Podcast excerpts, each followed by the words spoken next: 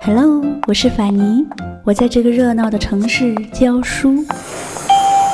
淘宝路到了，不过我喜欢“云淡风轻”这个词。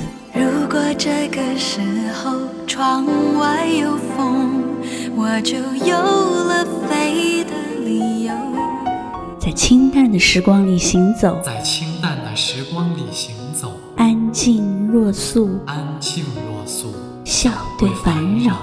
欢迎收听法尼时间。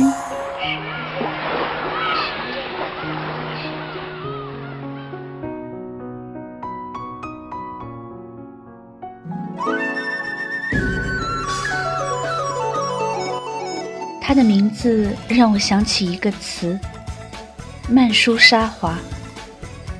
这个词在佛教里是彼岸花的意思。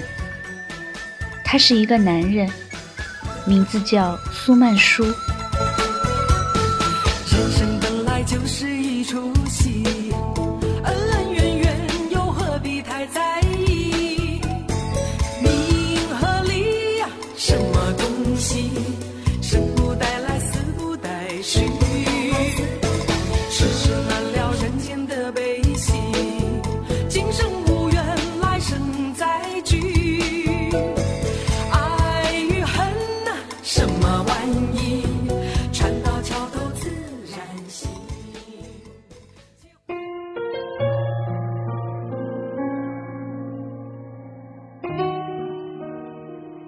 有人曾给他很多名称：作家、翻译家、艺术家。在我眼里，他是一个孤独的漂泊者，一个脆弱又率真的情种，一个真正的性情中人。他多才多艺，会写诗，会画画，精通英语、日语、梵语。他是将拜伦和雪莱翻译到中国来的第一人。他还写小说，创作的《断鸿灵验记》被译成英文，并被编为剧本，是二十世纪初很多青年的恋爱读本。但是他是一个和尚，他只活了三十四年。他的人生是残缺的，从一开始就是。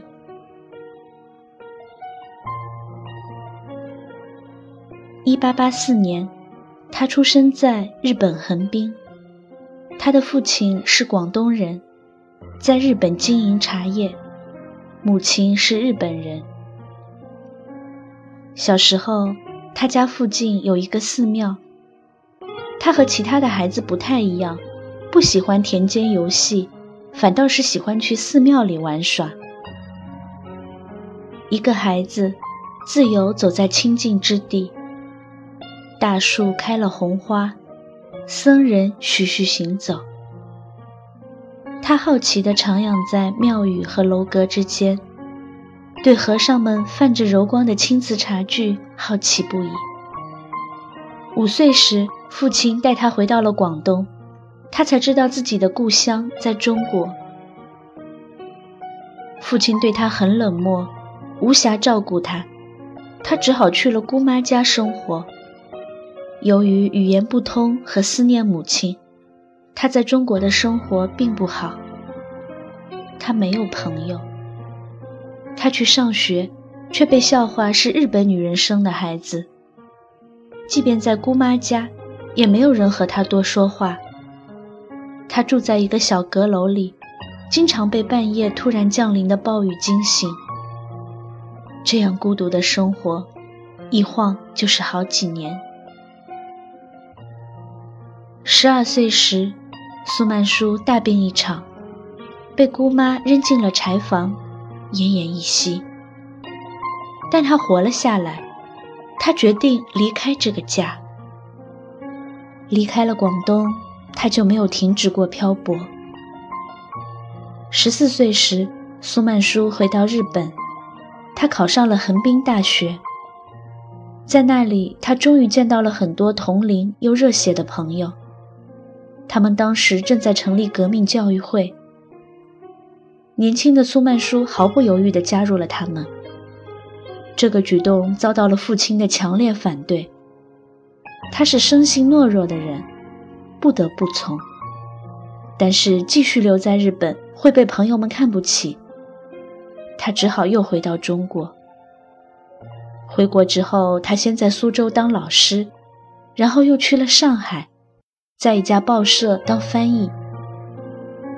在报社，他认识了同事陈独秀和张世钊，他和他们一起写文章，发表在报纸上。但是那家报社很快就关闭了，他只好去了香港。在香港待了没多久，他突然出人意料地回来了。他做了一个对他来说似乎毫不费力的选择，那就是托起浊世之心，走进一家寺庙，皈依青灯古佛，在人生最好的年华遁入空门，做了一名僧人。削发为僧之后，传来了他父亲病重的消息。有人给他捎了一封信，说他的父亲非常希望能在临终前见他一面。但是苏曼殊没有回去。父亲去世的消息传来之后，他背起了行囊，走出寺院，去了泰国和缅甸等国家，漫无目的的上路，走到哪里是哪里。东南亚的大小寺庙，几乎都出现过他的身影。一九零五年，漫游无际的苏曼殊又回来了，但脚步并没有停止。长沙、安徽、南京、上海，再次去了日本，又回来。想来就来，想走就走。虽是和尚，却不经常住寺庙。他喜欢风餐露宿，或者住朋友家里，把身上仅有的钱拿出来请大家吃饭。他在路上翻译拜伦的《埃希腊》，在风景如画的湖上，他翻译入了神。一会儿站起来大声朗读，一会儿痛哭流涕，把船夫吓坏了，以为他是个神经病。船夫靠了岸。丢下船就不见人影了。在路上，他没钱了，就去教书挣钱，穿着长衫，在讲坛上侃侃而谈。等有了钱，他就不再教书，继续出发。如果路遇革命者聚会，他会加入他们，振臂高呼，慷慨激昂。离开他们，他又走进了寺院。洗净双手，披上袈裟，心无杂念地面对一盏青灯。他一路走着，写诗、画画，内心简单干净。一路交朋友，还曾经和蒋介石做邻居。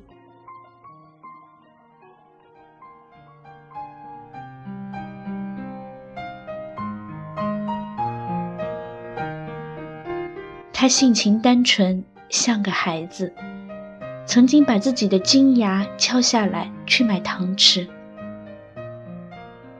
他像孩子一样任性。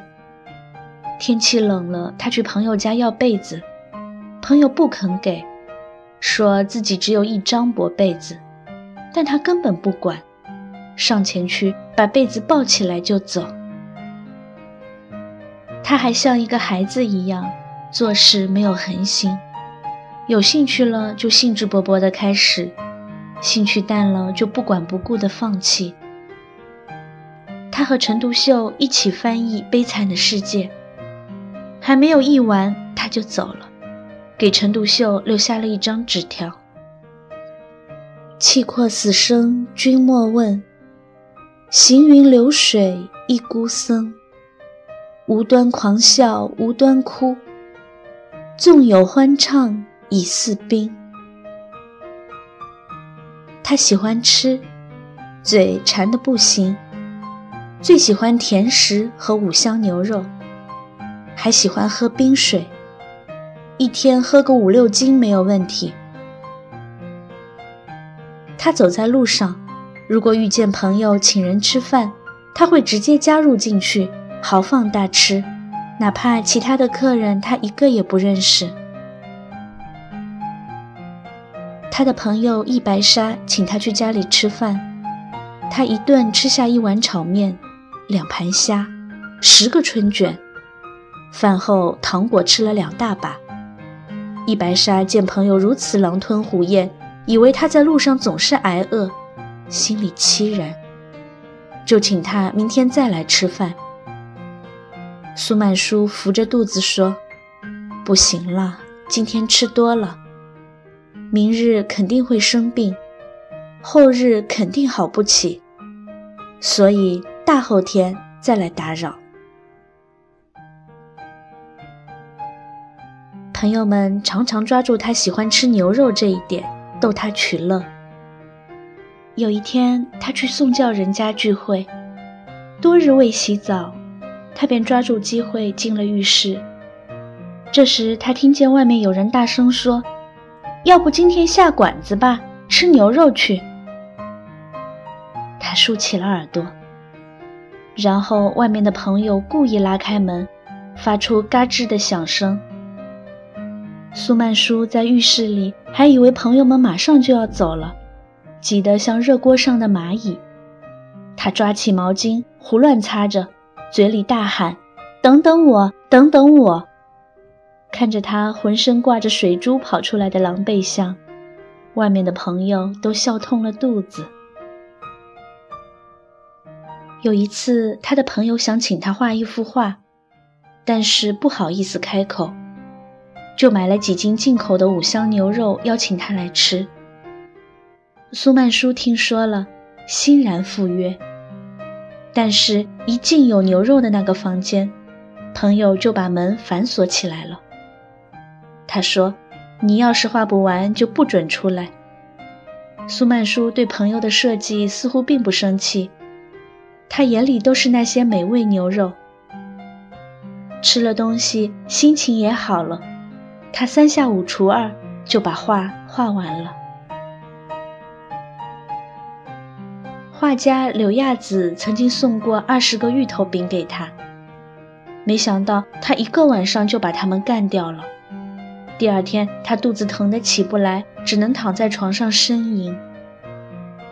他写信给柳亚子，说自己的病况，反省自己贪吃落病，但是落款竟然仍和吃有关，写于红烧牛肉、鸡片、黄鱼之畔。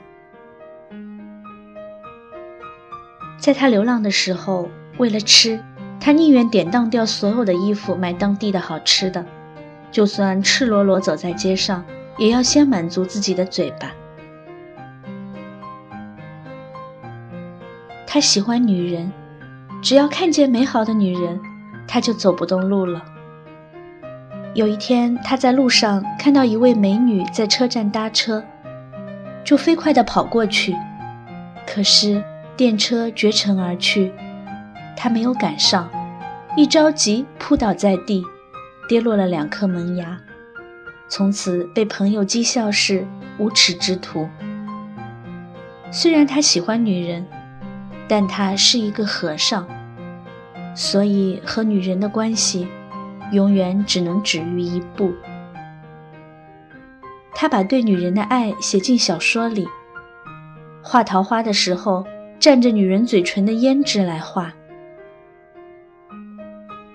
在短暂的人生里，女人带给他的苦恼和纠缠从没有停止过。在上海时，他跟随一个叫庄香的女博士学习英文。庄香有一个女儿叫雪红，非常喜欢苏曼殊。他的老师也有意将女儿嫁给他。他也喜欢雪红，但是似乎有一种冥冥的声音告诉他。人间嫁娶的生活不属于他。这个声音呼唤他离开，他最终选择了出走。雪红无限失望。他在日本横滨求学时，和一个叫菊子的女孩一见钟情，他们书信往来，情深意切，但是这段恋情却不被菊子的父母认可。有天晚上，橘子的母亲痛打了女儿，橘子万念俱灰，跑出家门，一步一步走进大海，殉情了。苏曼殊悲痛不已，发誓一辈子远离爱情。可是这个誓愿真不容易做到。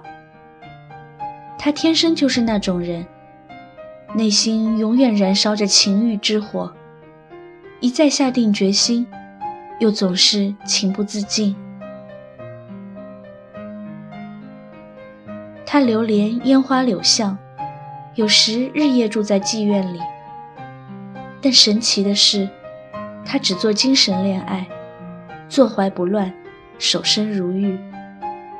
那些风尘女子从来没有见过这样孤坐在妓院的男人，都非常乐意和他做朋友。他的身边总是围着许多漂亮女人，只要有妓女向他倾诉可怜的身世，他必倾囊相助。尽管在女人堆里打转，但他有时候又天真的令人难以置信。有一天，苏曼殊问章太炎：“小孩是从哪儿来的？”章太炎说：“你看本男女卫生知识的书就知道了。”苏曼殊却不解地说：“书上说男女结合才能生子，可我却见过例外。我家乡有一个女人，丈夫外出三年未归，她照样生了孩子。这不是说明？”女人不需要男人也可以生孩子吗？章太炎无语了。苏曼殊看到他被难住，洋洋得意。一九一八年五月二日，这个一生玩命、敢哭敢笑、又痴又真的和尚在上海去世。虽然只活了三十四岁。但他活得真是畅快淋漓。